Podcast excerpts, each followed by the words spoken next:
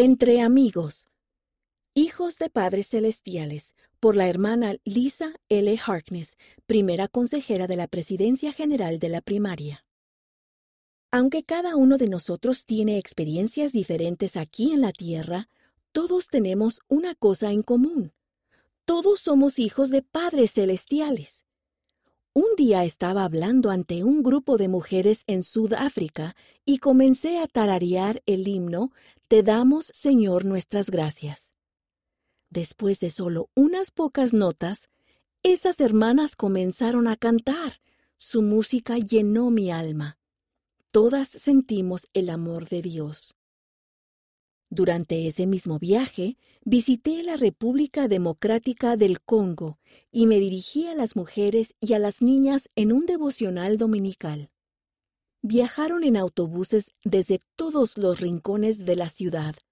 Había tanta gente que tuvimos que colocar más sillas en los pasillos y algunas personas miraban desde las ventanas para que todos pudieran caber en la sala. Quedé muy impresionada por esas mujeres. Ellas están transformando sus comunidades de maneras poderosas.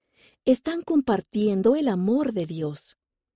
En África conocí a muchos niños de la primaria.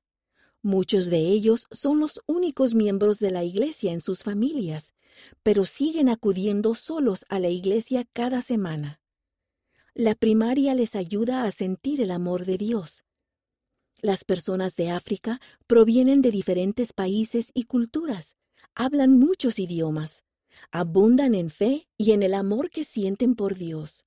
Cuando les miré a los ojos, pude sentir que conocían la verdad y que tenían un testimonio del Evangelio restaurado de Jesucristo. Sabían que son hijos de padres celestiales. Lo mismo sucede contigo. Eres un hijo o una hija de padres celestiales ellos te aman. Adaptado de Aubrey Ayer. Sister Corden and Sister Harkness say African women are a powerful force for change. Church News, 11 de junio de 2019.